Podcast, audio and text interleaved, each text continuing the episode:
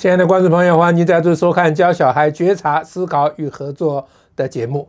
我们今天跟您讲的题目呢是啊零点九循环、主持和自我觉察啊。呃，这题目里面包含三样东西哈。那呃，我们很少在节目里面呢谈数学的问题，主要是因为数学想想已经把大部分事情都已经写了，所以我就。不大愿意在这里再浪费大家的时间啊！但是零点九循环到底等不等于一这件事情呢？因为最近啊有一些朋友在讨论这个事情，所以我就觉得这个题材好像还蛮不错的啊！所以今天就用这个题材来啊，主要是要讲一个语文的问题，就是关于主词的重要性，以及我们这个节目的宗旨就是自我觉察啊。那么零点九循环等于一呢？啊，就只是一个题材啊，这就叫做借题发挥。好，第一点呢，先跟大家讲哈，每个人看到零点九点点点点零点九九九点点点点点点点哈，呃，那大家总会觉得，呃，说它是一就觉得心里不大舒服，因为就明明还没到一呀，他还在那边点点点点点点个没完没了，就还没到一呀，这样子哈。遇到这样有问题呢，啊。这个我们可以带领小孩想说，那类似的情况啊，比如说零点三循环，那你会不会有同样的问题？那小孩第一个就会想说，零点三循环从哪里跑出来的？啊，那其实零点三循环它有个自然发生的啊的来源，就是我们用三去除一。一除以三，也就是三分之一，要化成分，要化成小数的时候，分数化小数哈。三分之一要化成小数的时候，我们不是要三去除一，一被三除吗？啊，那当我们一路除，一路商，一路除，一路商，就发现它的商就一，它零点三以后就一直商三，因为每一次前一次除的余的结果都是一，补了零以后就变十。那三去除十，你就要商三，这么一来，你又余一啊，所以这个程序没完没了的进行下去，因此它就跑出零点三循环啊，零点三三三三一路三下去。那因为零点三循环它有一个啊除法的这个来来源呐、所以一般人大概不太会怀疑三分之一等于零点三三三三三。为什么不太会怀疑？他会觉得你也是三分之一，不然你除除看，说你除它不就等于零点三，而且一直要删下去吗？所以三分之一就等于零点三下去啊啊，就是零点三循环，大家就没有疑问。好，那换到零点九九九九九九九零点九循环的时候，因为它没有一个除法的情境把它引出来。大家猛然一看这个零点九循环等于一，总觉得它是点下去就还没到一啊，所以就产生一个疑问啊。这是跟大家谈的第一点，就是说，其实这两个情况是一样的。你零点三循环会等于三分之一。如果你要用刚才零点九循环那个逻辑，你也可以说零点三循环它就还没到三分之一，你也可以这样讲。但因为它有一个除法的来源，就把这个问题给盖过去了。啊，那所以这是第一点，自我觉察有助于我们厘清我们的问题。啊，问题比答案重要哦。啊，我们有个怀疑，就零点循循环到底等不等于？先不急着去解决啊，说到底是对还是错？先不急急于解决这个，先检查啊，我们自己的感内在的感觉是什么？好，好，那当我们说到零点九循环这种差一点点的时候，其实有另外一个对比啊。我说零点九九九九九有一万个九，零点九九九九点点点点点，最后还有一个九，但总共一万个九。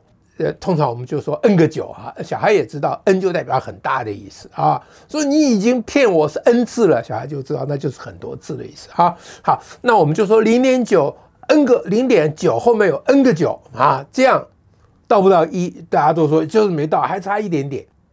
零点九后面 n 个九是差一点点。那零点九点点点点点后面有无穷多个九，你也说差一点点，那这两个一样吗？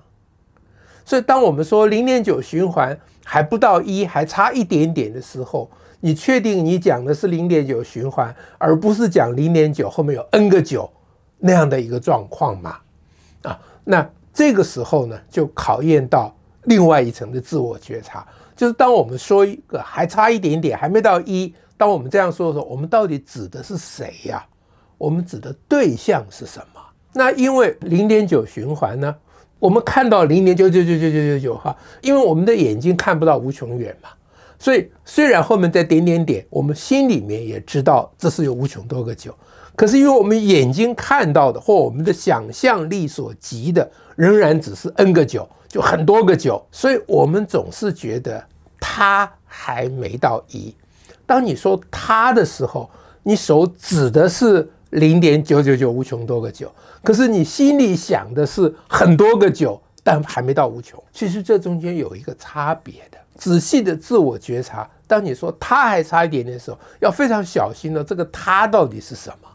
啊，那第三点就跟大家讲说，这个其实跟语言有关了，因为中文呢是一个。不是很严谨的语文，大家都知道。那中文的不严谨有一个重要的特征，就是它常常省略主词。英文的文法非常严格，一个句子没有主词是绝对不行的啊！没有主词的句子还被特别归为一类，叫做命令句或祈使句。命令祈使句，对吧？啊，那一般非命令祈使句的。啊，都一定是要有一个主词，没有主词的句子是不准讲的。这个西方的文化，他们对于语言文法的要求，尤其在啊，现在当然比较宽松了。在古典的时候，文法是一个啊必修的课啊，就是你只要受教育的人一定要学文法。中文好像从来没有文法这个东西啊，大家到底是怎么学会写文章的啊？怎么学会使用文言文的？就就莫名其妙。就都凭感觉的，那这种凭感觉而不认真去探讨自己感觉的理路啊，这个就是中华文化里面的一个很大的一个一个一个漏洞啊。那所以当我们讲到说接近一、靠近一、差一点点还到一啊啊还没到一，当我们讲这些的时候，中文可以这样讲，你说还没到一，快要到一了啊，就是啊，它快要到一了。那讲它快要到一，好歹还有一个主词叫它呀。那通常我们讲说，我们不去把注意力放在主词上。那你如果要用英文讲，你马上就会对照起来了。啊，当我们说接近一的时候，英文一定是说 they approach one。they approach one。为什么是 they 呢？因为零点九后面很多个九，有很多种情况，后面可以有一百个九、一万个九、一兆个九。所以当他说还不到一的时候，他说 they 还不到一，他不会说 it 还不到一，因为他是在讲那一堆东西呀，啊，那他说接近一，他会说 they are getting to one，他们正在靠近一，是他们哦，不是他哟，它是一个固定的东西，它是不会动的，一个是它。在中文里面，这个它如果代表一个数字的话，一个数字它是一个数字，它不是一堆数字哦。所以一个数字是不会变动的，它不可能靠近什么东西。一个数字是多少就是多少，它不可能再移动了。你说它靠近一，越来越靠近一啊，他们就叫你就得讲他们，对不对？你一旦把英文的语法捞进来，你就会讲说他们越来越靠近一，你不会讲说他越来越靠近一。如果你说它越来靠近，那你这个它就一直在跑来跑去啊，没有一个数是会一直跑来跑去的。所以用语言去检测，你就知道说，我当我们讲这些事情的时候，其实我们有一个盲点，有个混淆的地方，就是其实我们没有清楚的觉察到我们讲的到底是什么。所以这个问题其实不是一个数学的问题，它是一个语文的问题。那最后呢，就跟大家讲说，那到底零点九循环为什么是一？我们把前面这些问题都澄清以后再讲啊。就是说，当你说零点九循环的时候，我们警觉它不是零点后面很多九，它是后面无穷多个九啊。循环是指无穷多个九啊。当你说它是无穷多个九的时候，它就不是很多个九。当你把这两个区分开来以后，如果很多个九是快要到一，差一点点，那无穷多个九就只好是一了。无穷多个九就是那些很多个九的目标嘛。啊，如果用数学话讲，就是它的极限嘛。啊，n 零点 n 个后面 n 个九的极限是一，或者零点后面 n 个九，当 n 在变动的时候，九越来越多的时候，它越来越靠近一。那零点九后面有无穷多个九，刚好就是前面他们所靠近的对象，就是零点九的无穷个九。那既然它作为那些 n 个九的极限，那个 n 个九靠近的终极目标，所以零点九循环只好是一。啊，所以零点九循环等于一，其实是建立在我们对于零点九循环这个说法的定义之上的。啊，零点九循环的代表的是无穷多个九，就不是 n 个九。所以我们在定义零点九无穷多个九的时候，必须把它跟很多个九做区隔。那一旦做了区隔，那零点九无穷多个九就只好是一了。啊，这样我们的语言才有一致性。